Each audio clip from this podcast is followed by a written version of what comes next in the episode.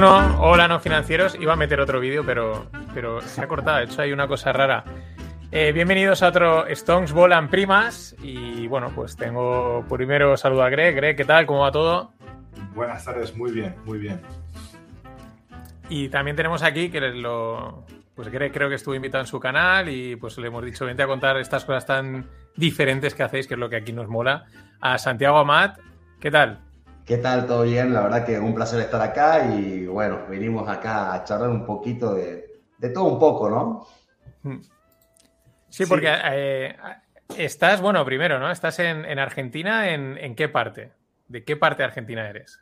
Uh, mira, yo estoy en, Argentina, eh, bien al norte, o sea, de la provincia más al norte de Argentina, digamos. Eh, está pegado, pegado con, Bolivia. Eh, es como una cultura aparte, digamos, es muy autóctona la provincia esta, Jujuy se llama. Jujuy. Qué bueno. Vale, vale, vale, vale, perfecto. Bueno, pues eh, si quieres tú, Greg, que tú que estuviste ya en su, en su canal, pues cuéntanos un poco, introdúcelo, eh, qué es lo que hacen, que a mí me lo contaste rápido, dije, pues sí, que se venga al canal y, y hablamos, pero he echado un vistazo, pero bueno, tampoco, o sea, voy a aprender yo hoy en este sentido. Yo, yo realmente, es, que la historia es que me llega un correo de que veo que tú también haces arbitrajes y, y me gustaría que quedemos y hablemos un poquito sobre el tema y, un día nos conectamos y, y, empezamos un poquito a hablar y, me, y, Santiago me cuenta cosas que digo, coño, esto es, eso es arbitraje, ¿no? Esto es, son cosas así interesantes y esto, y cuando te lo cuentas, tú dices, a ver, mm, nosotros en los mercados financieros intentamos hacer una cosa similar de, lo que él está haciendo a lo mejor entre, no en mercados regulados, que llamo yo, ¿vale? Mm, también hace de, eh, entre distintas divisas, entre distintas uh, uh, Bitcoin, ¿cómo se llama? Eh, criptomonedas, pero realmente la esencia es la de un trader, la de buscar la ventaja, buscar un error y, aprovechar el error. Y aquí viene lo más importante, porque seguro que hay otros negocios muy similares a estos, pero el error comprando y vendiendo simultáneamente dos activos en dos mercados diferentes, ¿vale? Y es que realmente el spread, cuando hablamos de un spread, cuando hablamos de un diferencial, cuando hablamos de un arbitraje, esto es arbitraje. Y a mí eso me ha, me ha cogido, me ha cogido de forma tan así. Estamos en dos mundos bastante diferentes porque yo opero mucho, es decir, mucho, 99% el mercado regulado, ¿vale? Y esto es, esto es un mercado entre, que ahora nos contará mucho mejor, ¿no? En, entre cuentas, entre entidades, entre tal. Y, a mí me ha gustado, me ha encantado, me ha encantado. Es decir, es, y, básicamente eh, la de buscarte la vida para sacar un rendimiento en un sitio que donde a mí me pillas y me preguntas, ¿se puede hacer? Y te diría a lo mejor que no. Sí, la verdad que, es algo bastante, bastante, ¿cómo te puedo decir? Rebuscado, pero muy común acá en, Argentina. En Argentina es como que al, tener la, moneda tan devaluada, eh, estamos todo el tiempo sacando agua sobre las piedras, digamos.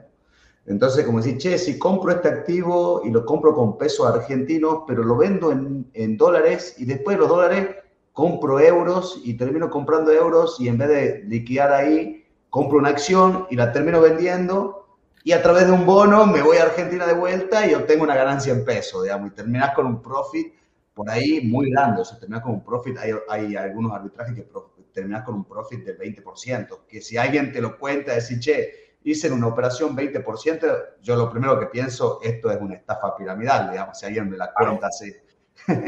Como que hay rendimientos muy grandes.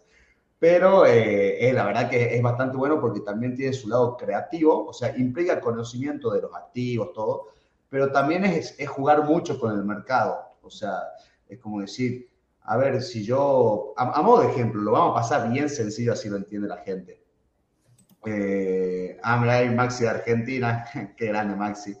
Eh, a modo de ejemplo, supongo que yo voy a comprar un auto y compro el auto a 100, a, vamos a poner a 3 mil dólares.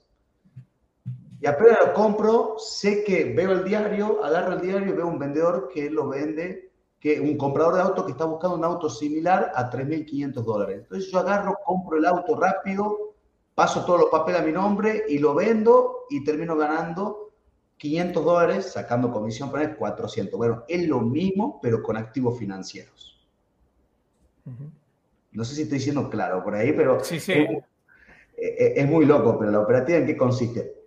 Por ahí yo veo el peso se devalúa constantemente. Entonces, como se devalúa constantemente, yo veo que, por ejemplo, si compro la criptomoneda eh, volátil USDT, accedo más, más barato al mercado que si compro, por ejemplo, una acción o si compro un bono. Entonces, ¿qué digo yo? Ah, perfecto, compro USDT, de, con eso USDT lo vendo a dólares, con esos dólares compro el bono y vendo el bono de pesos. Y ahí obtengo un rendimiento. Y es así, es mucha, es mucha vuelta, vuelta de rosca, digamos. Y son movimientos que, por ejemplo, hoy en día te conviene e, ese y mañana te conviene otro. Qué bueno. Eh, antes de un poco también tu, background, ¿no? O sea, eh, estudias finanzas, eres aficionado, eh, en fin, un poco cómo llegas a esto, ¿no? O dónde has aprendido, etcétera, cuál es tu, qué has estudiado, qué has aprendido, y así también para ubicar un poco a la gente, ¿no? La, gente, perdón, la gente que hace arbitraje no aprende, eso Sí, pero ya, pero. eso no se aprende, eso te das cuenta de que aquí hay algo. Sí, sí, sí, o sea, es, verdad que eh, eh, tienes, tienes ese ojo, es como que hay gente que nace con ese ojo de decir, che, acá hay un desfasaje, puedo comprar esto barato y, vender esto caro. Pero también, o sea, también es muy importante de que, de que sí, o sea, yo, yo, tengo una base financiera, no sé si grande, mediana, pero sí la tengo, o sea, eh, soy contador público, no ejerzo como contador, sino sí ejerzo como asesor financiero, porque soy asesor financiero, o sea, rendí eh, acá se llama el examen de idoneidad, donde vos rendís, digamos, y te dan el aval para ser asesor. Eh, y también soy máster en finanzas, pero si, si yo digo en, serio, de todo ese conocimiento, ¿qué me sirve para mi actividad hoy en día? Eh, me sirve solamente la administración financiera, el conocimiento de los mercados de capitales. también soy profesor de la Facultad de Administración Financiera. A mí las finanzas me apasionan, o sea, lo vivo por y para las finanzas pero el arbitraje es algo que es sencillo, ¿no? no se requiere todo ese campo de estudio, sí se requiere práctica y también tener una versión al riesgo, te digo que medio elevada. Pero luego también, eh, yo creo que hay, o sea, en, países donde tenéis problemas con... El audio, un segundo chicos, un segundo, que tengo problemas de audio acá. Estas son cosas que, sí. A ver. Ahí está típico, el típico tironcito, ¿no? De tirón de, cable. Se, me, acaban de romper los, los, los así que bueno, vamos con la, con la opción B. Eh, pero digo también que, eh, aparte de en, países en los que tenéis problemas con la moneda, ¿vale? Porque son devaluaciones, etcétera, eh, creo que es esto el arbitraje, o sea, así como yo creo que es algo que aquí en España o en, en, Europa en general, que no hay problemas con la moneda de momento, Mm, exacto. Eh, tienes que explicarlo, tienes que explicar exactamente qué es el arbitraje. Yo creo que son países donde ese tipo de trampitas, incluso en el día a día, sois más conscientes de ella, porque sois muy conscientes de, la diferencia entre comprar con una moneda, con otra, que de un día a otro sea devaluado, etcétera. O sea, estáis como un poco más predispuestos a, pillar estas, jugadas, ¿no? Sí, sí, yo, yo, creo que mm, la crisis nos enseña mucho, digamos, entonces es como que están todo el tiempo de decir, por ejemplo, mucha gente que cobra su sueldo y dice, bueno, perfecto, voy a comprar dólares, vamos a ejemplo, ¿por qué no quiero estar parado en pesos? Tampoco es que hay una inflación que es gigante, sí, es verdad, pero tampoco que te aumenta todos los días, o sea, pero vos sabés que te aumenta, vos sabés que el precio no es que el dólar sube o que el euro sube, sino que el peso baja. Entonces vos siempre decís, bueno, compro, ¿cómo, cómo, cómo puedo comprar dólares más baratos? Entonces ahí vienen los mercados a ofrecerte eh, esa alternativa que suele ser mucho más conveniente que el hecho de comprar dólares en la calle. En la calle por lo general siempre más caro y en el mercado tenés mucha oportunidad, lo puedes hacer a través del dólar MEP, se llama, que es por ejemplo comprando y vendiendo bonos, o por criptomonedas, o también lo puede hacer con, el tipo de cambio con toda liquidación. Hay, en Argentina hay como 100 tipos de cambio, no me voy a poner a explicar todos los tipos de cambio que hay, pero eh, es como que los mercados te ofrecen toda esa alternativa de decir, che, mira, compro esto barato y lo vendo caro por acá. O sea, entro por el dólar MEP y salgo por el dólar cripto y termino teniendo un rendimiento muy, muy bueno. Y ya trasciende fronteras. Hay veces que, por ejemplo, no sé, compro con pesos, compro UST. Ese UST lo vendo en dólares y lo llevo a mi, a mi banco en España. Y en España vendo euros y termino parado en euros y teniendo un muy buen rendimiento. Y digo, listo, me quedo parado en euros y cuando vea otra oportunidad, veo cómo los regreso a Argentina. Qué bueno. Y es, es un círculo. Y luego, el, eh, porque claro, ahí el tema, porque una de las claves de los arbitrajes es intentar cerrarlos en el menor tiempo posible, ¿no? Para que no haya eh, un lapso de tiempo. Entonces, claro, estás diciendo, me lo envío a España, me lo envío a no sé dónde, ahí hay un tiempo que no sé si es instantáneo, si son horas, si depende de dónde lo estés enviando. Y otra, otra variable muy importante de los arbitrajes son las comisiones, ¿no? Sí. Sí, sí, sí, totalmente, totalmente. Vos, viste, en todo movimiento financiero vos tenés tres patas, que es, primero, bueno, el que seguía todo, que es la rentabilidad. Cuando estamos viendo la rentabilidad es como uno se, se, en CS, pero tenés que ver el riesgo, obviamente, y el tercer factor es el tiempo. Entre más tiempo te lleva un arbitraje, más riesgoso es. Eso hay que tenerlo en cuenta, digamos. Y por ahí los más rentables son los que más tiempo llevan. Entonces, bueno, también hay que entender los riesgos que tiene todo esto. Y Pero realmente, realmente estamos hablando de facto no lo puedes hacer, es decir, no, no se puede cruzar exactamente la misma orden en otro banco. O deberías tener cuentas y dinero en todos los bancos para poder cerrarlo rápidamente. Claro, también es eso. Imaginemos que lo que tú has dicho, tengo una cuenta en, en, un broker, en el Banco de Argentina para los bonos, en Biance y en, en España, ¿no? Entonces, si en todas las cuentas tengo dinero, sí que podría hacer el arbitraje que lo cierro todo a la vez o no lo podría hacer. No, o sea, si tenés dinero en las cuentas bancarias, en varias cuentas bancarias, sí. Y es lo ideal. El tema es que tenés que tener buen volumen de dinero y no todo el mundo tiene esa posibilidad. Pero sí, yo en las que más uso siempre tengo dinero disponible y hago como un 50-50. 50% del capital en activos financieros, 50% del capital líquidos, ya sea dólares, pesos, euros.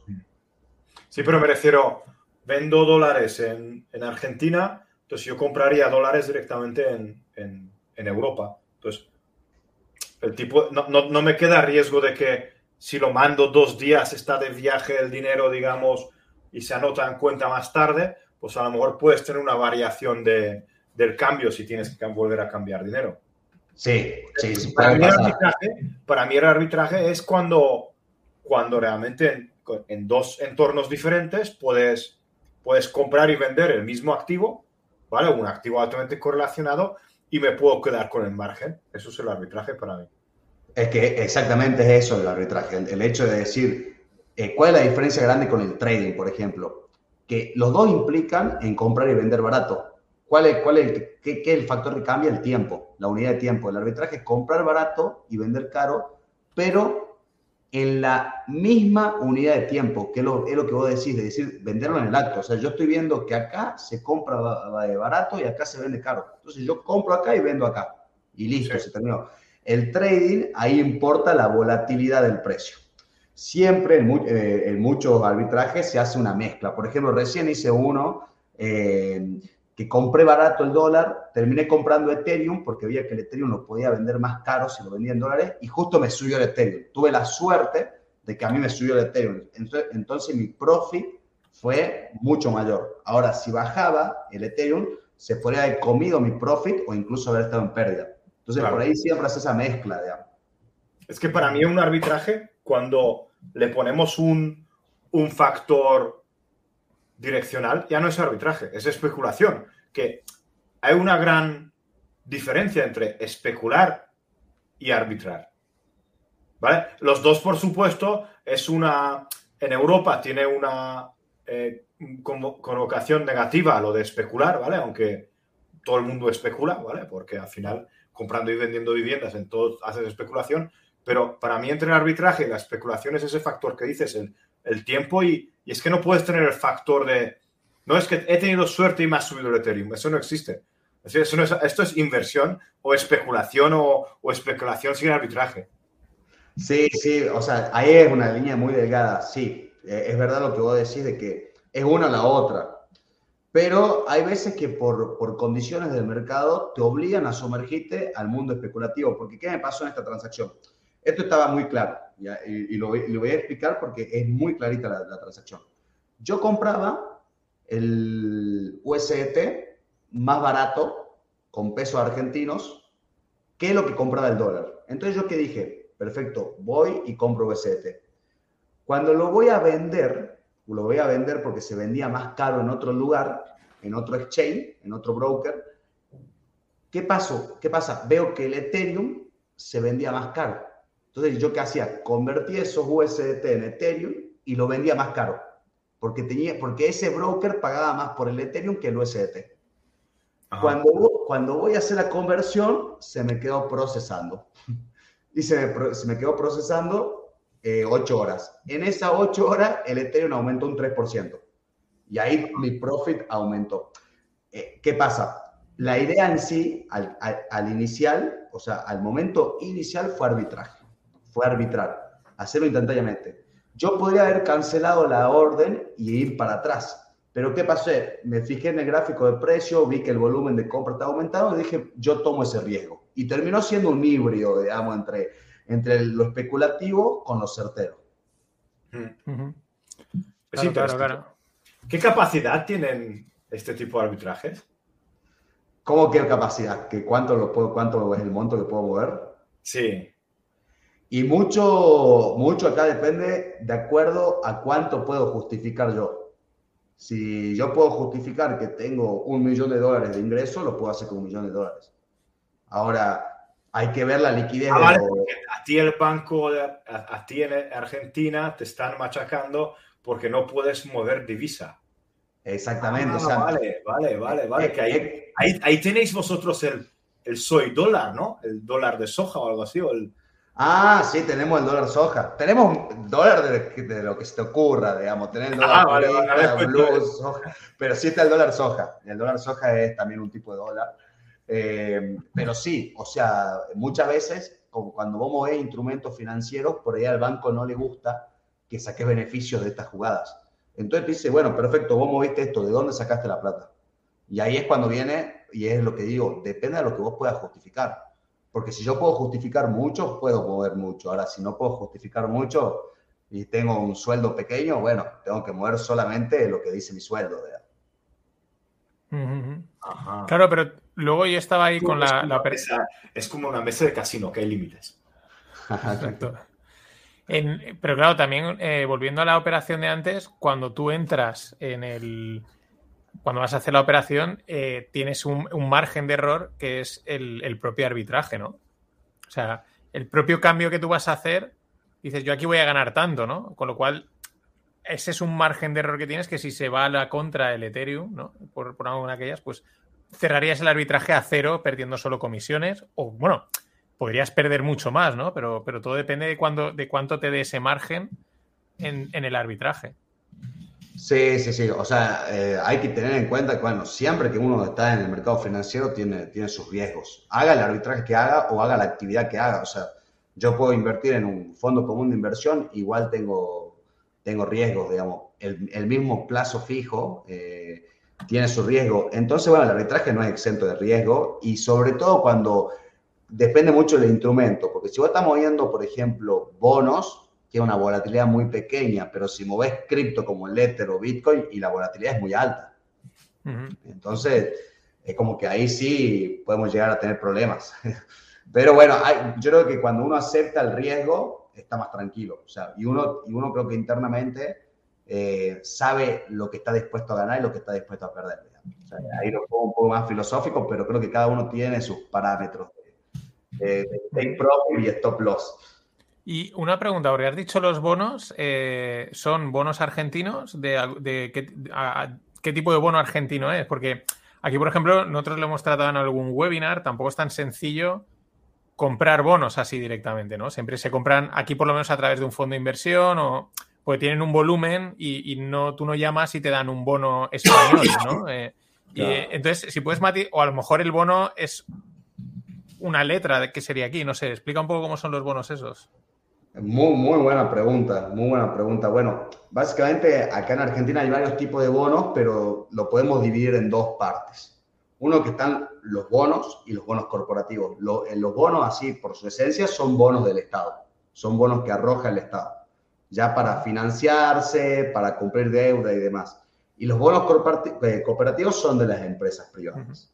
Los bonos que nosotros usamos para realizar arbitraje son bonos de, la nación argentina. ¿Y por qué podemos hacer arbitraje eh, con esos bonos? Porque son bonos que cotizan tanto en la bolsa argentina con, con la bolsa de Estados Unidos, con la bolsa de Nueva York. Entonces, yo, por ejemplo, si compro un bono acá, ese bono se comercializa también en Estados Unidos. Entonces, yo, lo, yo lo puedo comprar con pesos y vender en dólares. Ese, ese tipo el que, el que funciona y son eh, generalmente son bonos que arroja la nación y tiene la denominación, por ejemplo, eh, eh, la D o la C. Que la D significa como la terminación de dólar MEP y la C de dólar contado con cable. Vale, vale, en peso y en dólares, tal cual como dice Chelo. Vale, vale. Y aparte veo, lo que veo es que tenéis un acceso a ese mercado de bonos mm, fácil, ¿no? Sí, es muy sencillo, es muy sencillo. O sea, te, te creas la cuenta en, tu broker, lo cual te asignan muchas veces asesores privados y básicamente te dice, mira, tienes que comprar el bono este y lo vendes acá. Inclusive ya como mucha gente hace esta opción, eh, hay opciones que dicen eh, eh, dólar MEP en un clic. Ya tienes que hacer un clic y se te automatiza la transacción, digamos. Es bastante sencillo. Y por ejemplo, si quieres, o sea, el, propio broker te permite venderlo en Argentina, o sea, comprarlo, venderlo en Argentina y comprarlo, venderlo en Estados Unidos, o te lo tienes que mover de broker el, bono? No, solamente en, el mismo broker. Lo que sí tienen eh, una terminología medio rara que se llama parking. ¿Qué significa el parking? Es el tiempo que tenemos que esperar para eh, para poder hacer efectivo la venta del bono. Pero no hace falta moverlo a la bolsa de Estados Unidos, venderlo allá y traer los dólares, no. Se hace todo en una sola institución. Eh, lo que sí solamente hay que esperar entre 24 y 48 horas hábiles. Que ahí está el riesgo este del tiempo, ¿no? Claro, claro, claro. Claro, pero eso es llamativo, ¿no? Que la propia, o sea, que... Porque lo normal, o sea, lo que yo pienso es que pues el propio banco se me meto yo aquí, te arbitro yo y me llevo yo la pasta, ¿vale? O sea, tú te has comprado este bono en, en, pesos en Argentina, ahora me lo quieres vender en Estados Unidos en, dólares, perfecto. Yo te meto aquí mi, cambio y el arbitraje lo hago yo. ¿no? no eh, eso es lo que eso me llama, es llamativo. Sí, o sea, sí, es verdad, es verdad lo que vos decís, porque además es un instrumento que conviene mucho, o sea, se termina beneficiando mucho el usuario pero bueno, también gana la comisión que tiene que cobrar, digamos. Eso sí, eso sí, cobran una comisión, no es grande tampoco. O sea, la máxima, el broker más caro está cobrando el 1% máximo, digamos, no llega al 1%, es el, el 0,8%. Em, pero pasa que también yo creo que es una necesidad que viene a cubrir, digamos, o sea, soluciona una necesidad de decir, quiero comprar dólares baratos, o sea, y lo necesito. Entonces, es como decir, bueno, a ver, por esta vía se pueden comprar dólares, porque acá en Argentina, si yo voy a una casa de cambio con pesos físicos a comprar dólares, no solamente que me sale más caro, sino que es ilegal. Lo hace todo el mundo, pero es ilegal. O sea, yo no puedo justificar mi dinero eh, ante el fisco, ante Hacienda en su caso, acá se llama FIP, diciendo, no, pasa, compré dólares al blue, dólar blue se llama ese dólar. Y no, te, te pueden, ahí te, te, va a venir una inspección fiscal, va a tener muchos problemas tributarios. Vale, vale, vale. Sí, aquí pone Chelo que está restringido la compra del dólar, ¿vale? Y esas herramientas las utilizamos para acceder al dólar. Claro, claro. Luego yo también entiendo que a veces, estoy suponiendo, ¿vale? Pero que al Estado de instituciones bancarias les interesa también que tú hagas el juego para traer dólares, ¿no? Porque sé que hay, si hay una, siempre hay una escasez de dólares y se intenta mm, meter dólares al país de la forma que sea.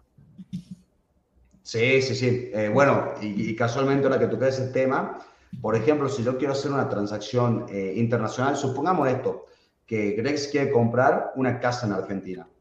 Perfecto.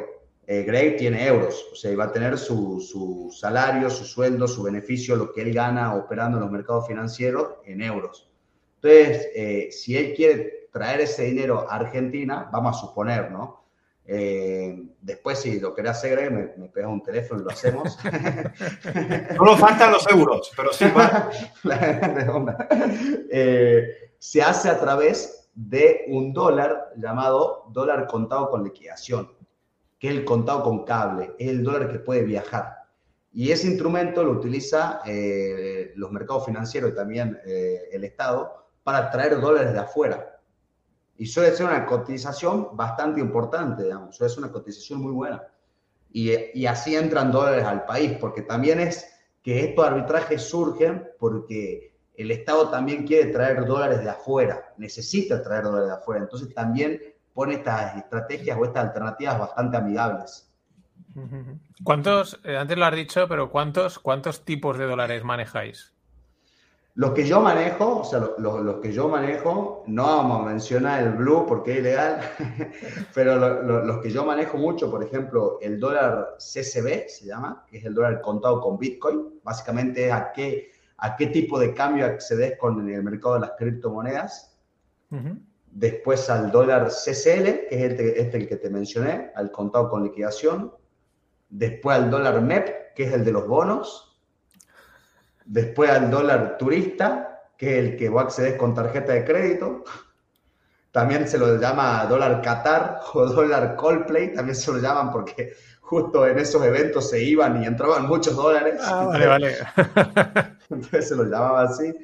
Eh, y al dólar soja, también en los mercados futuros, en el mercado de futuros, podés hacer operaciones en el futuro bastante interesantes con, con el dólar soja. Eh, básicamente ves cuándo, cuándo, se va a liquidar eh, la soja, entonces vos sabes que ahí va a haber un excedente de dólares y, además de eso, pero esos sean los cinco, eh, los cinco tipos de cambio que yo utilizo. Hay mucho más, eh, por ejemplo, está el dólar oficial, que yo no puedo acceder al dólar oficial, ¿por qué? Porque si vos accedes al dólar MEP, no puedes acceder al dólar oficial. El dólar oficial es el más barato, pero puedes solamente acceder a 200 dólares al mes.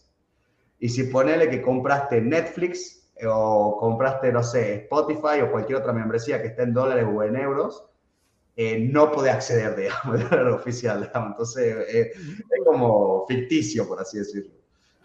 Joder. Hostia, eso no, no sabía, no sabía yo lo de toda la de los gama líos, de... de los líos que se llevan entre mano, ¿no? No, no, no sabía que había...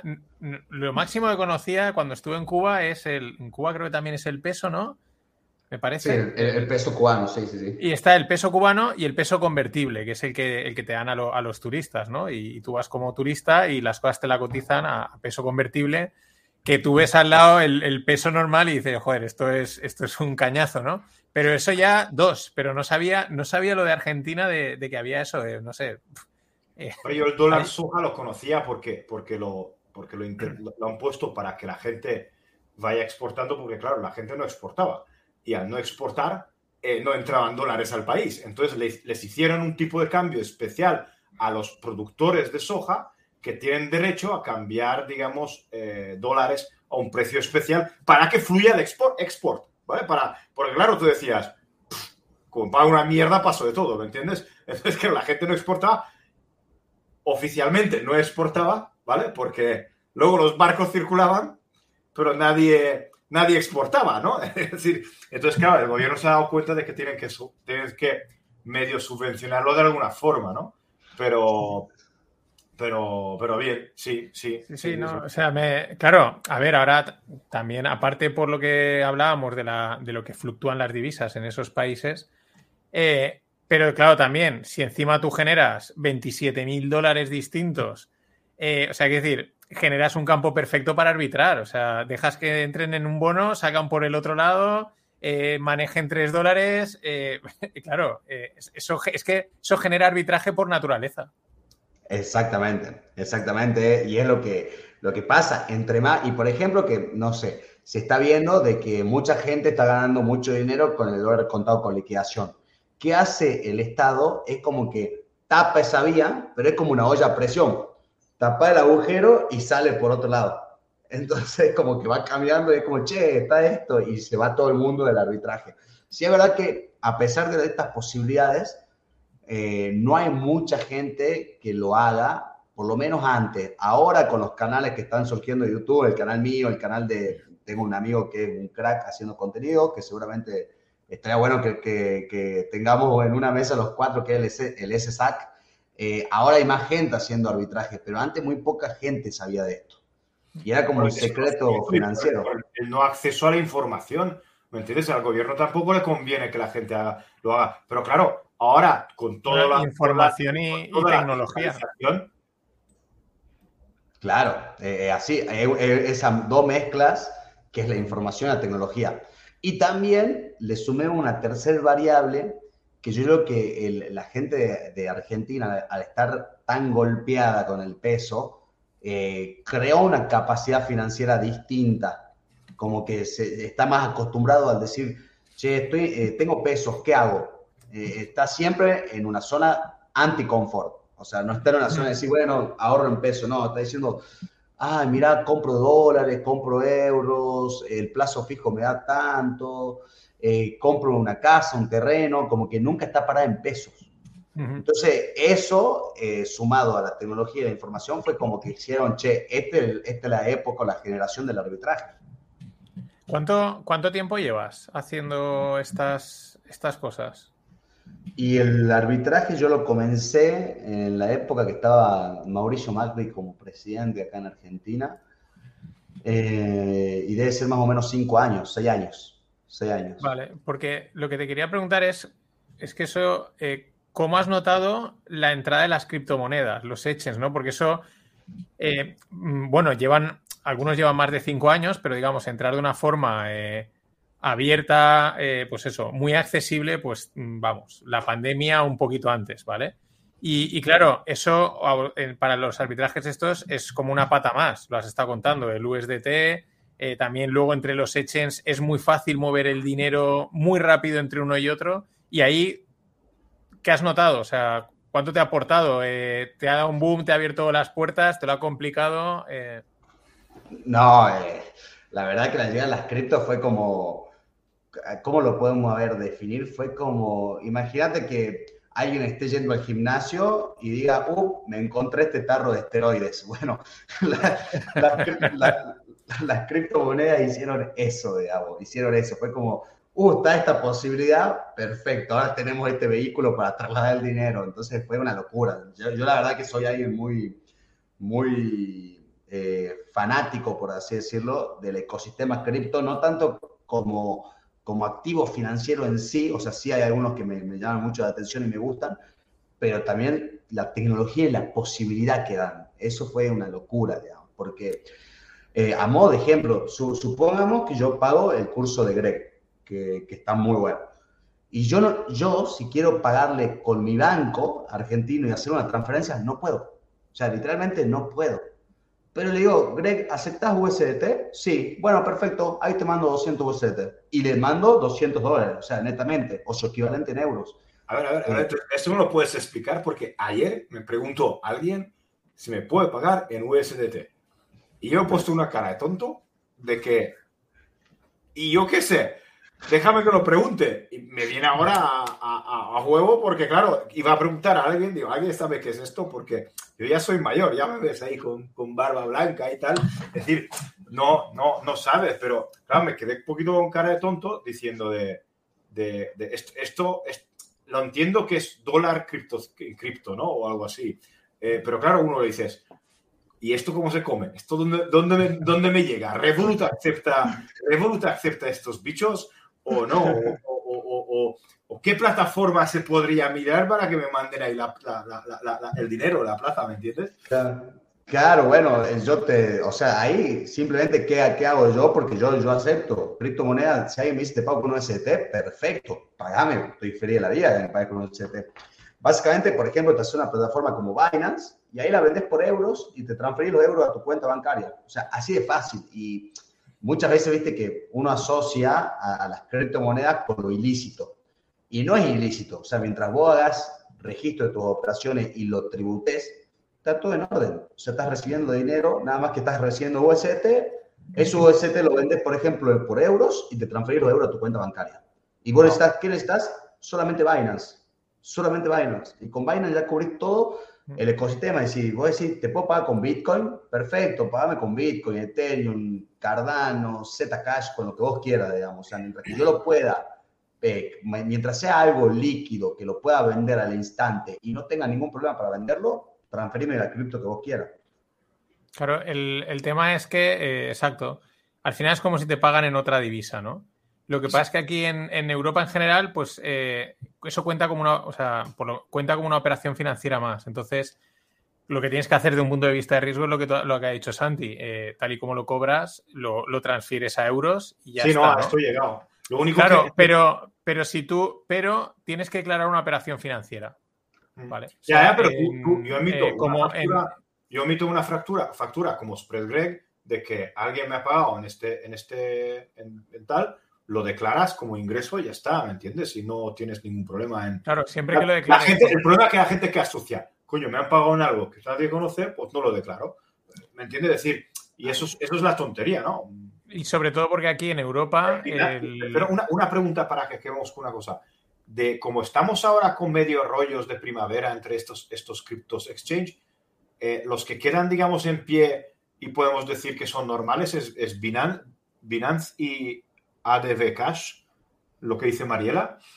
Eh, sí, o sea, hay, yo siempre usé eh, Kraken, que Kraken es bastante centralizado, por así decirlo, eh, Binance, y ahora el que me da mucha confianza a mí, y siempre digo que a mí, es BitGet, que BitGet está metiendo mucho, mucho dinero en el mercado, o sea, ahora es el segundo exchange más grande del mundo, entonces me sorprendió el crecimiento. También está crypto.com, digamos, o sea, hay una serie de, de exchange que, que voy a decir, confío. Ahora, eh, hay que entender también de que el mundo está el cripto invierno y, por ejemplo, hay muchos exchange que cierran.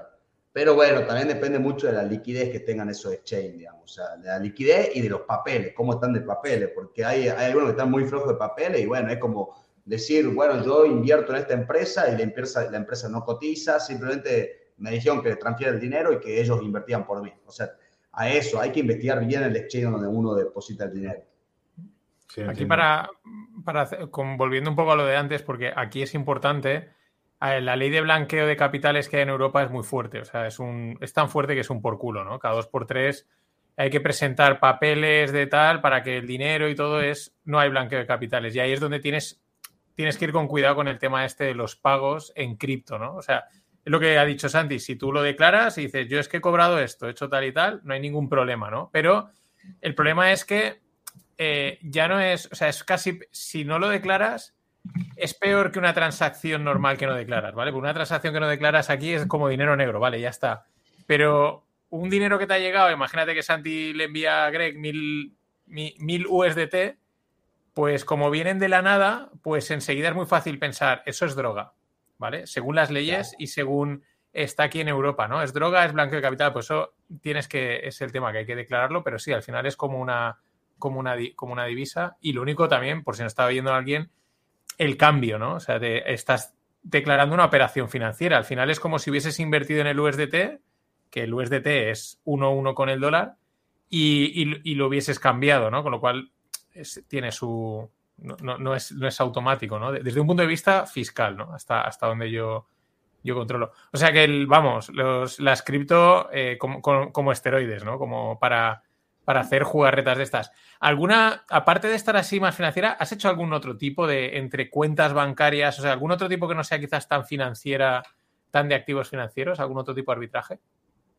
Sí, sí, sí, sí. Ahora no hay tantos, pero se comienza así de lo más básico. Yo comencé de lo más básico, que era, por ejemplo, comprar dólares al banco y de ahí los retiraba y terminaba comprando un dólar mucho más barato. O, por ejemplo, también eh, vender un bono, si yo lo vendía en un broker, me daba tanto y si lo vendía en otro broker, me daba tanto. O sea, operaciones muy simples. Yo creo que la opción financiera más simple, por lo menos acá en Argentina, es eh, comprar criptomonedas en un exchange para venderlo en otro exchange. O sea, por ejemplo, le compramos a Binance, eh, por ejemplo, el USDT a 0,98 euros y se lo vendemos a Kraken a un dólar, a un euro. Y ahí tengo, tengo ese, esos dos centavos de euro de ganancia. O sea, modo de ejemplo, es el más sencillo hoy en día. Antes había más sencillos, pero ya, ya, ya no existen, digamos. Por lo menos en este mediano plazo ya no, no, no están tan sencillos. Justo te iba a preguntar eso, ¿no? Porque en el 17-18 habían unos arbitrajes dentro del mundo cripto brutales, ¿no? O sea, yo recuerdo un 30% Corea-Europa, ¿no? O cosas así. Que vale, que te tienes que abrir el exchange en Corea, enviar el dinero, lo que decíamos, ¿no? Transferir el dinero que sea automático, etcétera, pero, pero eran brutales. O sea, eran, eran unos arbitrajes de que si tenías, yo creo que todo el sistema montado, eh, una cuenta en Corea o, tienes esas posibilidades, es que era un 30% de diferencia de Bitcoin 18-21, una cosa así. Y supongo que todo eso los habrás, los habrás vivido y los habrás explotado. Sí, sí, sí, sí. O sea, así, así comencé mi, mi ecosistema cripto viendo esos arbitrajes y al principio me da miedo. O sea, comencé, yo me acuerdo, comencé mi primera compra en Bitcoin con 5 mil pesos, que es como decirte en esa época, como decirte, no sé, 20 dólares, poco más, 50 dólares. Y comencé con un miedo de decir, che, bueno, estoy tirando 50 dólares, estoy probando a ver qué onda. Y veo que se acredita en el acto hago la transacción con miedo porque en esa época no había información de cripto en Argentina, lo vendo en, un exchange y veo 10% de ganancia así de un clic. Digo, apa, mira esto, y ahí, y después fue como que ese tiempo acá en Argentina duró poco, o sea, duró poco porque acá es como la gente está pendiente al mundo financiero. Nosotros vemos los mercados financieros muy, muy de cerca. Estamos todo el tiempo viendo el precio del dólar, el precio de las acciones, el precio de los bonos. Entonces, como que acá cuando hay info buena, se explota. Por eso es que se aprecia tanto la, la, info buena y por eso es que también se cuida también la información, digamos, porque saben que entre más gente lo haga, por ahí eh, se acaba esa alternativa. Pero es como te digo, para, yo no tengo miedo de dar info hasta gratuita, en el canal doy info que es bastante eh, confidencial, entre comillas, por decirlo, porque para mí el mercado es como una olla presión, nunca va a funcionar perfecto. O sea, siempre entre más herramientas tenés, mayor paridad y si buscan tapar un hueco, se va a destapar por otro lado. Y una pregunta, eh, ahora en el Mundial, ¿has aprovechado, porque decir, está todo el mundo, en vez de estar todo el mundo buscando el arbitraje, están en el bar, viendo el fútbol, celebrando la final, yo me voy al mercado que seguro que tengo más oportunidades? Y sí, se puede decir que sí, se puede decir que sí. Es más, eh, yo me acuerdo que ahí estaba dando, dando un curso que era, encima era un curso que era bastante técnico, digamos, era, era justamente del examen de idóneo del mercado de capitales y lo estaba dando y, y en eh, era en vivo, era todo en vivo. Y mientras lo estaba dando, decía, eh, chico, hagamos esta operación, porque vos veías brechas, digamos. Y sí, estaba mucha gente pendiente al fútbol. Hay gente que no, hay gente que, es un relojito, digamos, que opera igual, puede ser que esté casando el mejor amigo, pero no, va a operar igual ese día en el mercado. Pero sí, había un menor volumen de transacción y cuando hay poco volumen también hay mayor brecha. Claro, claro, ahí es, es que eso es, eso es clave. O sea, como has hablado antes del dólar Qatar este, eh, ahora me ha venido a la mente, digo, es que ahí todo el mundo, bueno, pues eso, como se celebra un mundial, que tampoco. Eh, lo raro sería que se quedase todo el mundo en casa, ¿no? Pero claro, Eso, te, eso te quita gente del mercado, lo que dices, quita gente, quita liquidez y bueno, entonces aparecen oportunidades, ¿no? Y, además ahí pasó lo que te decía, la olla presión. ¿Qué pasó? Muchos muchos argentinos se iban a Qatar, se iban a Qatar a ver el mundial. Todo el mundo gastando con la tarjeta, con la tarjeta y eso es en, dólares. ¿Qué, qué, hace, ¿Qué hace el gobierno? Dice, bueno, perfecto, vamos a aumentar ese tipo de cambio cosa que los que gastan gastan más. Pero por hacer eso abrió otra, otra brecha. Entonces yo decía, che, si yo, eh, ¿cómo sería, por ejemplo? Yo compro más caro afuera, porque si yo uso la tarjeta afuera, compro más caro. Ahora, si yo traigo los dólares de afuera, termino vendiéndolo más caro también. Entonces ahí venía una nueva brecha, digamos. Es como el, el famoso de la olla a presión, decir, tapamos este hueco y despegó por acá. Claro, claro, claro, claro, claro. O sea, al ellos subir, digamos, al, subir el Estado el precio del dólar para que todos los que se han ido a Qatar lo paguen bien pagado, te da la oportunidad a ti de venderlo aquí, de venderlo ahí caro y, meterle el, golpe. Qué bien, qué, cosas, qué cosas. que, haya, que haya un mundial, que haya un mundial cada mes, ¿no? Que haya un mundial cada mes o algo así y así. ¿Y cómo, cómo monitorizas todo esto? ¿Cómo lo tienes montado para, para verlo. Muy buena pregunta. Hay, hay plataformas, por ejemplo, una muy conocida acá, se llama cryptoya.com, que ahí te muestra, eh, encima tenés que, los argentinos son muy solidarios en ese sentido, digamos, hay plataformas que vos decís, yo pagaría un montón de plata por esta plataforma y es gratis. Y lo que me dice la plataforma, me dice primero el precio del dólar MEP, el precio del dólar contado con liquidación, el precio del dólar cripto y además me pone en una lista todos los exchanges que operan en Argentina y me dice, este es el que más barato está comprando, y en otro lado me dicen todo lo que operan en Argentina, y me dice, este es el que más caro está vendiendo. Entonces vos entrar y ya tenés toda la info, digamos, el tema es actuar, el tema es actuar. También, eh, bueno, el, el, hecho de estar todo el día en los mercados es como que se, se habla, digamos, se lee la noticia. Eh, nosotros somos fuente de información buena, o sea, hay héroes conocidos acá como ámbito financiero y profesional, que incluso no hacen nota a nosotros, pero porque saben que estamos todo el día eh, viendo el mercado financiero. Entonces, como que nos preguntan, hasta te preguntan, muchas veces uno, de las fuentes de información dicen, ¿a qué, dólar, ¿a qué precio crees que va a estar el dólar? ¿O qué pasa con el dólar que aumenta? ¿Qué pasa que baja? Eh, también te das cuenta, hay factores, por ejemplo, la época de liquidación de soja, te dice que el dólar va a bajar. Entonces, voy a saber que en esa época, vender los dólares, te quedas parado en pesos y esperas a la liquidación del dólar soja. O, por ejemplo, el hecho del mundial ya se esperaba que el dólar Qatar aumente mucho. Entonces, eh, también eh, siempre, siempre, yo creo que es imposible no especular en la vida. Siempre especulamos. Hasta cuando salimos a trabajar, especulamos. Totalmente de acuerdo. Totalmente de acuerdo. Pues está bien, está bien conocer este tipo de, de relaciones y este tipo de, de cosas. Y muchas veces digo que la gente, ¿no? La gente se queja mucho de, no, es que mi trabajo me paga una mierda, que no llego a final de mes, que no llego a tal. Y yo creo que, porque no van por la vida con los ojos abiertos, porque lo que tú estás comentando, ¿no? que con, con, cantidades más pequeñas puedes empezar a, a mover, es decir, no necesitas 50.000 euros para abrirte una cuenta en un broker. Y también hay una brecha bastante grande entre lo que es eh, Latinoamérica y a lo mejor Europa, pero da igual, con, con cantidades normales uno puede empezar a, a, rascar algo de dinero y no tiene que, no, es decir, y lo puede hacer a lo mejor fuera de su, su trabajo o, o, fuera de su horario laboral. Entonces, hay que estar abierto, hay que ver cosas, hay que andar con los ojos siempre fijándote en muchas cosas porque las oportunidades están y las oportunidades y, son interesantes que es que antes me quedo en blanco porque tenía también el arbitraje con, porque esto es algo que, por ejemplo, en Estados Unidos o, o en Europa la gente ha hecho y ha hecho mucha pasta, eh, arbitrando las, los Alibaba, los Mercado Libre, los Amazon, ¿no? Porque sí. simplemente, ¿no? Comprando en Alibaba y vendiendo en Amazon o vendiéndolo aquí, ¿no? Eh, ahí ya, imagino que ya las posibilidades son enormes, ¿no? O, o, o no. Tiene, ahí, ahí, ahí hay algo muy particular, digamos. O sea, sí es verdad de que, de que el e-commerce, ¿viste? Eso de decir, che, estoy comprando, por ejemplo, no sé, en, en, Amazon y si lo vendo por acá, lo vendo más caro. Pero acá el tema que, el tema de aduana, ¿viste? La policía aduanera eh, tiene impuestos muy fuertes. Entonces hace esa actividad un poco más difícil. Y no solamente eso, que hay un tema burocrático que te tarda meses la mercadería.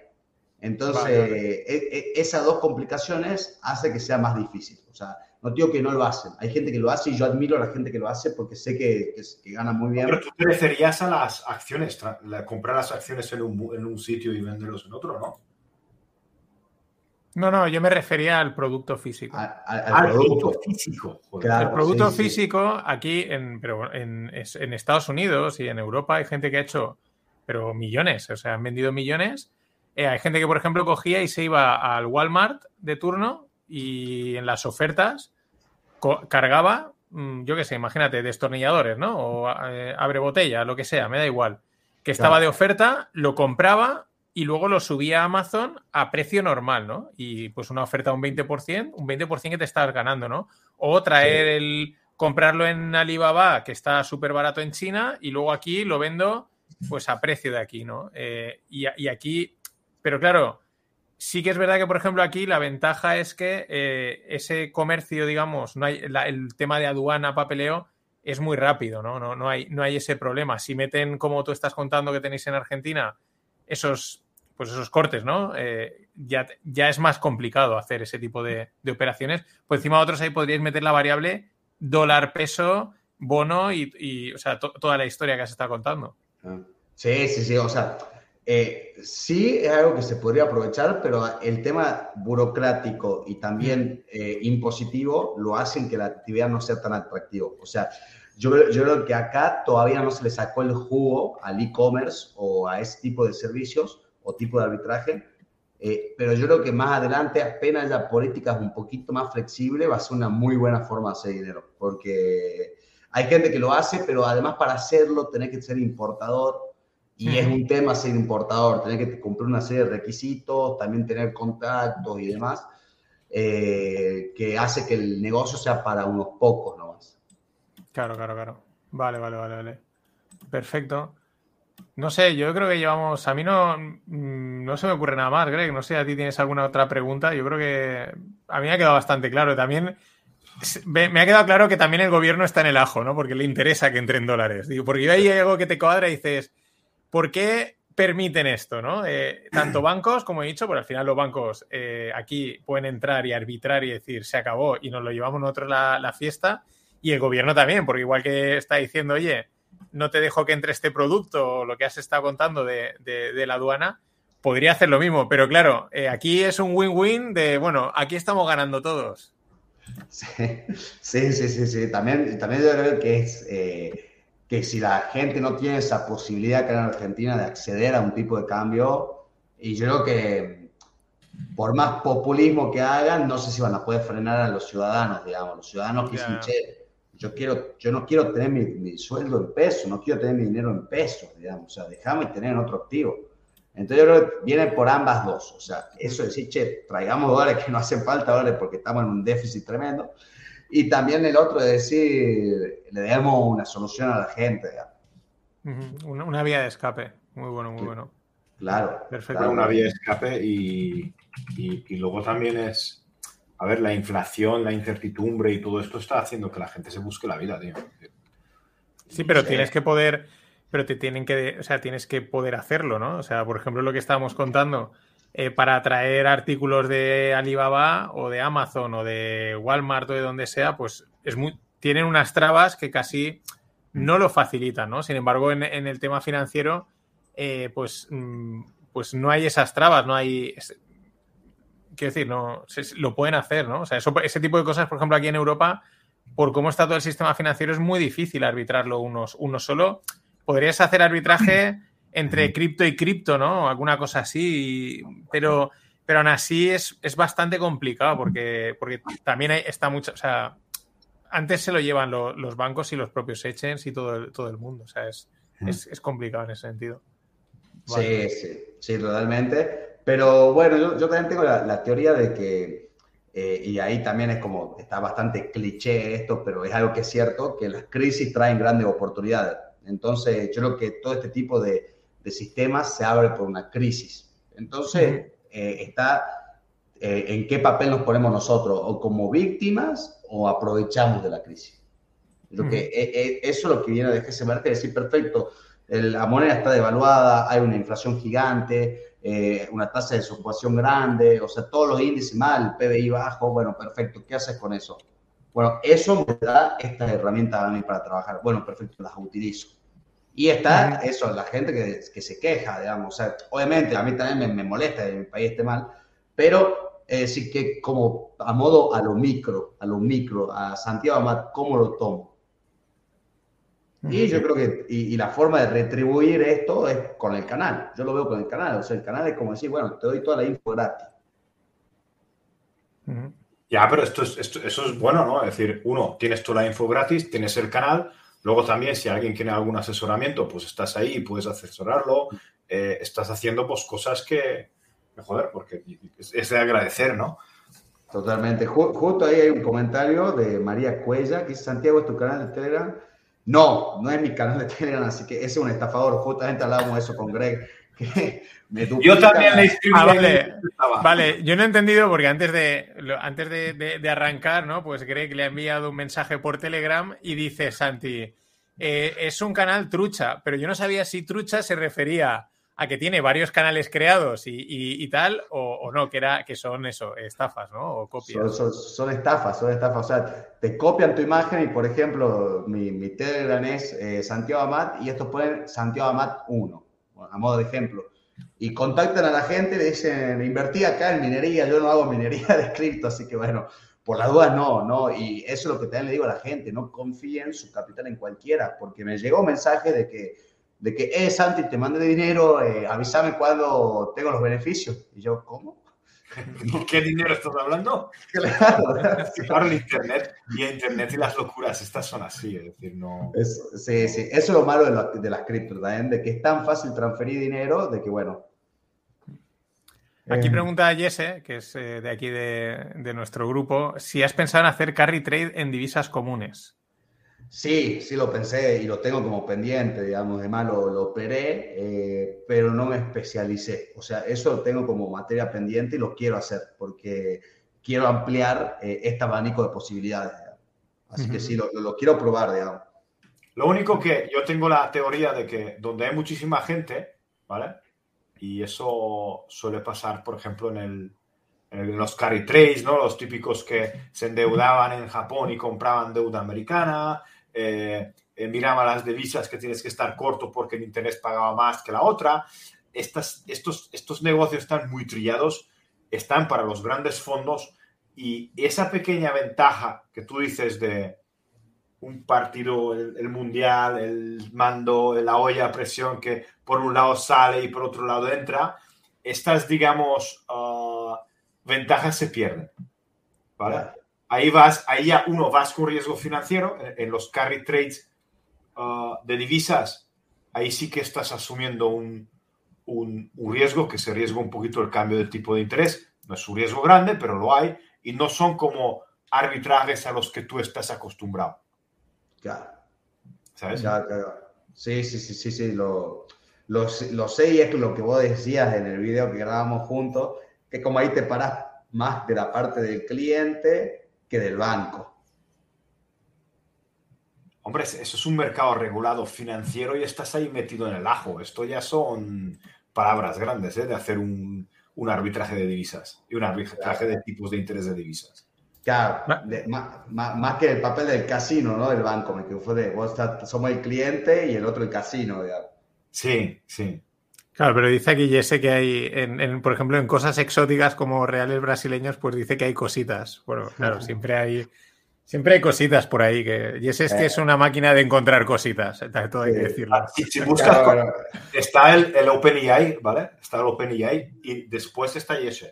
Si tú buscas algo relacionado al mercado financiero o has perdido tu llave, se lo dices a Jesse, le papá, oye, ¿dónde está? A ver, hay un vídeo aquí donde te he grabado poniendo tu llave en este sitio y además lo has hecho muy bien y él lo tiene, él lo tiene. o sea, ese es lo que hablábamos, que tiene el, ojo clínico ese con el que uno nace. Dice, este, sí, y además de nosotros hacemos arbitraje con, con, con reales, con reales brasileros, eh, cripto reales brasileros y también si hay buen beneficio, porque el mercado brasilero todavía no explotó el mercado cripto. Entonces es excelente para migrar. Inclusive, tanto nos rompimos la cabeza con mi, con mi socio, con el SSAC, de que decimos, che, tenemos que tener una cuenta en Brasil, porque esto es un golazo. Y nos la rebuscamos tanto que terminamos con un gestor que hace cuentas en Brasil, pagamos, creo que, no me acuerdo si era 140 horas de la cuenta brasilera, la gestión, y creo que, no sé, en, en dos, en dos o tres arbitrajes ya habíamos recuperado la inversión inicial. Porque si hay cositas, realmente hay cositas. Hombre, eh, si me dices que en Brasil esto aún está por explotar y estamos hablando de un pepinaco también de economía, de población, eh, pues, pues eh, vamos, te hacen los ojos brillan, ¿no? O sea,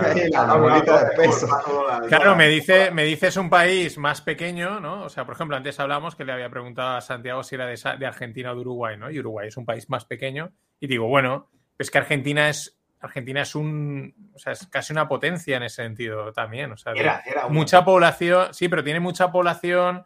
eh, o sea, quiero decir, es que es un país grande con mucha población, con muchos recursos naturales, eh, con petróleo. Quiero decir, y, y si no han explotado esto, pues ahí hay tela. Claro, totalmente, totalmente. Sí, sí, sí. Además, justo ahora voy a, voy de vacaciones y, y me voy a Brasil y voy a ir pensando, che, ¿qué hay acá en cripto? O sea, voy a ir más pensando en, en- en trabajo que en vacaciones. digamos. Vas a arbitrar, vas a arbitrar ahí Claro. en las caipiriñas y esas cosas. Claro, totalmente. Si compro esta caipirinha acá en este bar y la vendo en otro bar. Perfecto, perfecto. Bueno, eh, pues yo creo que llevamos ya una horita, que es más o menos lo que solemos, hemos tocado todo. No sé si, si hay algo más que Greg le quiera preguntar. Yo no, creo que todo lo que tenía que preguntar, que me ha ido surgiendo, lo he hecho. Y no sé también si hay alguien más de los que nos está viendo quiere enviar alguna pregunta, pues mientras damos ahí unos minutillos, eh, que siempre Yo igual. lo que sí que le veo, yo, yo que sí que le veo al- a, a este arbitraje no es un poquito el, el tema que tú dices, tener una cuenta en Argentina, tener una cuenta en Brasil, tener una cuenta ahí, una cuenta allá. Entonces, es, es un conocimiento muy específico y es un conocimiento muy, muy digamos, ah, de, de local, ¿no? De, de saber que tengo una cuenta ahí, tengo una cuenta allá y saber dónde mandar el dinero, ¿no?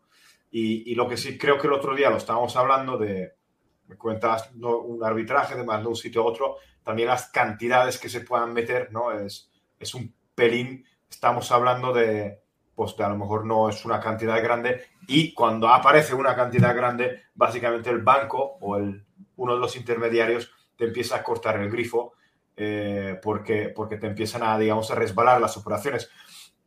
Un arbitraje que con un chico que está ahora nuevamente en nuestro curso, vale, no quiero decir su nombre, eh, me estaba comentando de que él, por ejemplo, estaba haciendo con unas opciones financieras, eh, eso de que ponía una orden, se le hacía, y ponía la orden en, con 20 dólares de diferencia, ¿vale? De venta, si compraba en 20 dólares y vendía en 40 dólares, ¿no? Y ponía órdenes y cada 3, 4, 5 segundos se le hacía. Compraba y vendía, compraba y vendía, compraba y vendía, compraba y vendía. Y claro, estábamos el otro día hablando de que, que no, el- al final el mismo broker le empezó a quitar las órdenes. Le estaba, digamos, se le estaba poniendo delante o le estaba, daba preferencia a las órdenes suyas que a las órdenes del, de- de- de- de- del, del chico, ¿vale? Y eso de que dices, coño, pero si me están haciendo front-running el propio broker. Y luego empezaron a, no, no recuerdo 100% toda la historia, pero como empezaron a decirle que ya no puede hacer esto y tal, porque, claro, empezó con, con pocos contratos y al final lanzaba 500, 600 ore- órdenes cada 5 segundos. Claro. Y el mismo broker, el que te ve, el que primero está el market maker, el creador de mercado, que está, digamos, uh, dándose cuenta de que alguien le está metiendo y quitando órdenes y él se hace contra ellas porque tiene mal calculada la pata, ¿vale? Porque en este caso son, son equivocaciones de cálculos de- del ordenador, ¿vale? Y luego el mismo broker que se da cuenta que estás haciendo algo y él también quiere hacerlo, el cabrón. Es un pelín el tema de que, de que esos arbitrajes yo creo que son muy interesantes, eh, muy bien vistos, pero también tiene su peculiaridad de que cuando te descubren, ah, ya tienes que buscar el siguiente. Sí, sí, totalmente. O sea, de, de esos arbitrajes hay un montón. O sea, y, e- y eso que hacen acá es lo que vos decís. Ponen bots, ponen que te filtran y dicen, che, este usuario está comprando y vendiendo mucho algo, ¿qué está pasando? Te investigan. Y lo que hacen es ponen un bot que replique tus operaciones, pero que siempre esté por encima de vos. Claro, tú te das cuenta porque cuando tú, tú pones la operación, aparece el bot un tic delante, la quitas, se quita, la pones, se pone, sí, ¿Eh? te pones delante, se te pone delante. Yo, esto también pasa en el mercado de spreads que, que estoy haciendo yo y últimamente ya no lo he hecho, pero, pero sí que, sí que ah, antes lo hacía mucho y al final cogía al bot y lo llevaba un poquito por encima del precio medio, se le hacía la orden y quita- quitaba la mía. Cada vez, toma a comprar. Estabas jugando con él y dices, va, pues ahora subo un poquito, subo un poquito, pero al final me pillaban a mí también. Entonces digo, que me por saco ya no lo hago. Lo que pasa es que eso también, en teoría, eh, porque esto claro, es en teoría que. Porque en teoría creo que quería meterle mano, sobre todo, por ejemplo, que es muy parecido al spoofing, ¿no? Que, que se intenta a veces hacer, ¿no? El, el spoofing es que van metiendo órdenes para ir tirando el mercado, ¿no? O sea, meten órdenes Claro. para hacerte creer que el mercado va hacia arriba y, y lo mueven sin haber, sin haber casado ni una orden, ¿no? Están haciendo spoofing y en teoría eso es ilegal. En teoría, ¿vale? En En teoría, es ilegal. sí, sí. Y querían meterle mano, pero claro, o sea, eh, justifícame que estoy haciendo spoofing o estoy, o es que, oye, me- yo esa operación eh, he cambiado de idea, ¿no? En la CME la puedes declarar, hay un sitio donde puedes declarar spoofing, ¿vale? Lo puedes coger y, y, lo, y lo declaras y llega y tardan meses o años, pero pillan a la gente, ¿eh? Porque Ya bueno, pero, pero si hacen como hacen con JP Morgan y esta gente que pegan el palo en el mercado del oro o en el mercado de los tipos de interés de miles de millones. Y luego 10 años más tarde dicen, bueno, págame 300 de multa, ¿vale? Pues sí, es que con los 1000 que hice más la reinversión te pago 300 y toma, 50 más de... Claro, Venga, ¿sabes? Voy a pagar, voy a pagar la, la fiesta, ¿sabes? Es que Es, es como la, como- no sé si vieron la serie Visions, sí. sí, viste que era como decir, bueno, toma, paga, ¿cuánto querés? 300 millones, toma, no, no, no me interesa, digamos. Claro, sí. hay, hay una, hay un canal que lo- me lo pasé nuestro Google personal y ese eh, nos, lo, nos lo pasó el otro día, eh, The Confession of a Market Maker. Y el primer, el primer episodio viene un tío que es creador de mercado, ¿vale? Y básicamente te dice, no, no, es que nosotros nos dedicamos a hacer puff- eh, spoofing. Movemos el precio, lanzamos órdenes, porque las, los primeros 15 minutos, cuando aterriza a todos los idiotas de Robin Hood, de, de TD American Trade, de no sé qué, que nosotros le compramos los libros de órdenes a esta gente para machacar a, a los pequeños. Y me dice, "No, eh, pero dice, ¿y esto se puede hacer y tal? Dice, si, si la mayoría de los chicos que tengo aquí con menos de, 20 de, de- de 30 años tienen que hacer 4 o 5 millones de dólares al, al mes de beneficio. 4, 50, 4 o 5 millones de dólares al mes. Y tú dices, ¿tú crees que nosotros, cuánto pagamos por todo eso? ¿Cuánto pagamos? al mes? Tenemos que hacer dinero. O sea, que hay que hacer dinero. Y dice, las penny stocks, las penny stocks son Pero, me- el mejor invento del mundo. De claro, Pero, compramos, perdón, sí, sí, sí. Que compramos penny stocks a 30 centavos, nos esperamos, empezamos a mandar mails a la gente y se lo vendemos a 2, 3 dólares. Pero al final, eh, estas empresas, o sea, estos market makers eh, están haciendo una especie de arbitraje. O sea, ellos lo que quieren es beneficio seguro. Entonces, eh, es- es- va en esa línea, ¿no? Ellos no apuestan direccional con ese tipo. ¿Por qué te compro el, el order book? ¿Por qué te compro el libro? Porque quiero saber tú dónde vas a comprar. Yo compro antes y te vendo. Y es un arbitraje. eh, pues a su estilo, ¿no? Pero sí, sin riesgo, porque es que si tú sé- si yo sé que tú quieres comprar a 20,3, pues lo compro yo antes y te lo vendo y es beneficio cerrado y, y limpio. Lo que pasa es que es Sí, pero él, él dice que el mayor beneficio, el mayor beneficio que ellos obtienen es en los primeros 15 minutos cuando sacan el precio de su de su de, de su rango. Es decir, ven que tú quieres comprar, ¿vale? Ven que tú quieres comprar y él se pone delante. Mm. y tú dices, voy, voy a comprar, me pongo delante. Y cara, tú como eres médico, ingeniero, eh, lo que sea, y estás con tu teléfono, ah, pues lánzamelo al mercado, lánzamelo al mercado. Dice, nosotros en los primeros 15 minutos es movemos el mercado a un lado, luego a otro, hacemos que esta gente entre y cuando ya ha entrado hacemos rush en, a otra dirección. Y enseguida empiezan otra vez a vendernos o a comprarnos o lo que sea. Y, y dice, es que ese es, es nuestro negocio, con libro de órdenes, con información, con casi capital il- ilimitado, porque esos tienen, esos tienen, hacen millones de operaciones al día. ¿vale? Hombre, Para- yo, yo creo que esto es cuando les entra. que luego, luego, solemos quedar en qué precio movemos. Sí, sí, hay, hay un Bueno, eh, eh, y esta gente queda de que hoy vamos a calentar esto, vamos a moverlo, se meten y vamos a por ellos. Y ya está. No, bueno, eh, en el mundo cripto es re común. O sea, vos te das cuenta, por ejemplo, eh, yo, yo sé con qué cripto particularmente la veo mucho, con Cardano, con ADA. Se va a actualizar días antes de la actualización, ¡pum! Empiezan a reventar los precios y ahí es cuando empiezan a salir en las noticias, ¿viste? en Cointelegram, en ámbito financiero, no, Cardano, la nueva cripto que te promete tanto, no, que están ganando más de 300%, no, no, no. Y voy a decir, ¿cuándo se actualiza? Estamos, por ejemplo, el 20 de febrero. Uh, voy a comprar el 19, seguro. El 19 baja de lo que subió, baja el 80%. Y todos los pequeños consumidores ponen ruina. Y bueno, eso es manipulación de precios, digamos, las cripto es muy común también eso. Eh. Bueno, Binance, vos ves los gráficos de Binance de futuro, está muy manipulado, digamos. Pero eso, pero, eso es, eh, es una manipulación que es más vieja que el mercado. O sea, eso se ha hecho toda la vida. Si habéis leído el libro de Jesse Livermore, el de un eh, Memorias de un Stock Operator, tiene varios nombres, es que las historias que cuentan era lo mismo, o sea, el tío que iba a la bucket shop, que pues eran como tiendas en la calle, ¿no? Que se ve que tú entrabas ahí y comerciabas, estamos hablando de los años 20, y, entonces un tío llegaba y decía, oye, que me han dicho que la empresa está de tuberías, tal, y eso era alguien que le había llamado desde Nueva York para que lo fuese calentando y iban entrando y luego les, les daban el palo, o sea, es viejísimo y pese a mucha tecnología que hay ahora en los mercados, sigue siendo la misma dinámica, pero, pero es lo mismo, o sea, es calentar un valor, meter a los pardillos y salirse. Claro, totalmente, ¿viste? Sí, sí, sí, sí. Por eso es, tal cual, ¿viste? El viejo dicho que, dicen comprar el rumor y vender la noticia. Mm, exacto. Termina siendo así, sí, sí. sí me, bueno, yo, yo, con Cardano también eh, eh, perdí mucho dinero así. Decía, uh, se va a actualizar, qué copado, vamos a meter mi ahorro ahí. Zoom.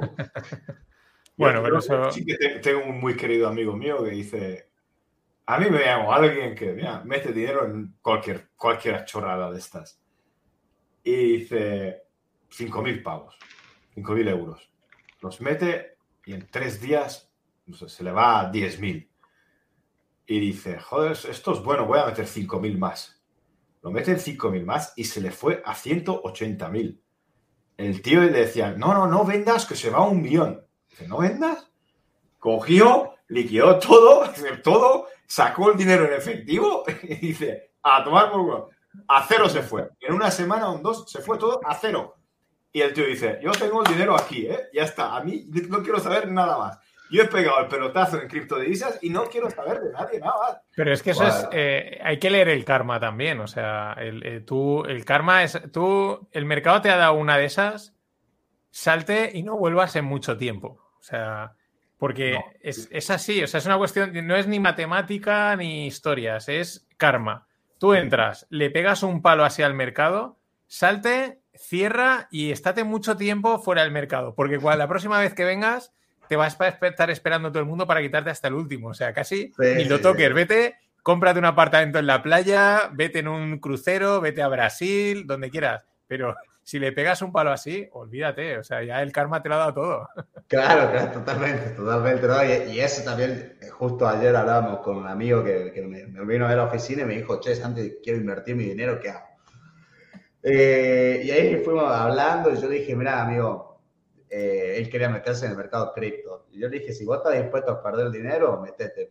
Pero yo te digo mi experiencia, a mí el mercado cripto me lo dio todo pero yo por avaro, por querer acumular y poder ganar más, de lo que me dio perder el 80% con el cripto invierno. Entonces, es eso, es decir, si uno no toma esas ganancias, o sea, y no lo vive esa ganancia y empieza a acumular, acumular, acumular, termina perdiendo todo.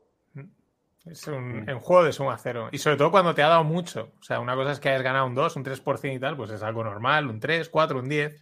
Pero si te ha pegado, si te ha dado una de estas, eh, yo tenía un profesor en el máster, que es un mítico profesor de finanzas de España, que ahora, ahora no me acuerdo el nombre, es una pena, pero le dado clase a todo Dios y el tío decía, el mercado en tu vida te va a dar tres, más vale que cojas una. Decía, tres. Dice, te va a dar tres oportunidades. Y, nos contaba una, esa se me escapó, no sé qué, eh, pero, pero sí, pero es lo mismo, es como karma, ¿no? No es ni matemática, es vas a tener tres oportunidades, aprovecha una y fuera. Totalmente, totalmente. Bueno, yo lo que yo dije, o sea, yo, se lo dije tal cual ayer a Mauro, un amigo mío eh, que vive en Israel. Le digo, Mauri, el mercado, el mercado cripto es cíclico. Yo quiero estar en 2024 lleno de criptomonedas. Ahora yo sé que me puedo perder todo mi dinero, pero es un, es un riesgo que estoy dispuesto a correr, le decía. Pero por, casualmente, porque el mercado cripto es así, te, te da y te saca, te da y te saca. Ahora, yo estuve en dos ciclos. El tercero quiero ver si lo puedo agarrar, digamos. Y si no lo puedo agarrar, bueno, vamos al mercado tradicional que me dé oportunidades. Exacto. Perfecto. Muy bien. Pues Oye, Santi, Santi. nosotros tenemos tres preguntas para. para Exacto, la vienen las tres preguntas de Greg. Ah, bueno, Eh, bueno. eh, Bueno. es- son muy fáciles, eh, son muy fáciles. Eh, ¿Vino o cerveza? Vino. Vino, muy bien. ¿Carne o pescado? Carne. Carne, bien, Argentina. eh. ¿Y pasatiempo favorito? Y yo creo que puede, se me ocurren varias, pero si lo tengo que decir así, en el gimnasio puede ser. Ese es mi, mi hobby. Yo ahí sufro, tío. Yo no, yo- ¿qué haces? ¿Qué- ¿Cómo disfrutáis ahí, tío? Es que yo, yo hoy no podía andar, tío. Es que he ido el miércoles al gimnasio y hoy no podía andar. Ba- Bajé las escaleras que me han preguntado unos amigos ¿qué, qué, qué te ha pasado? ¿Que ¿Tienes algún problema físico o qué? No. Vale, vale, esto lo guardo, ¿vale? Disfrutar en el gimnasio, bien. Sí, sí, sí. No, no, me- no, Pero espera, ¿quién nos dijo? Yo estaba intentando recordar y creo que Ignacio Villalonga también nos dijo lo mismo. Me parece, ¿eh? Creo que, creo que nos dijo también que él hacía mucho deporte, pero él hacía mucho deporte. Ignacio Villalonga es, digamos, es un quant, y, y- pero creo que una de las cosas que dijo era hacer deporte y ir al gimnasio. Me, me suena. Digo, esto que ha Sí. dicho Sandy, alguien más lo ha dicho. Que a mí también me choca bastante. Yo hago deporte, Creo que pero. deberíamos, creo que deberíamos hacer una recopilación, recopilación de los de qué es lo que nos han dicho los, los que han venido, porque recordamos algunas cosas, pero luego no todas. Pero bien, Eh, sí, Eh, sí, vino, vino- vino carne y, y gimnasio. Vale, lo- me lo- si, lo, si lo englobamos, eh, lo dejarían hacer deporte, digamos, porque es como que a mí me costó pensar y, y qué pensé. Pensé jugar al fútbol, jugar al pádel o ir al gimnasio, digamos. Ese fue mi, mi hobby, digamos. O sea, Ujú.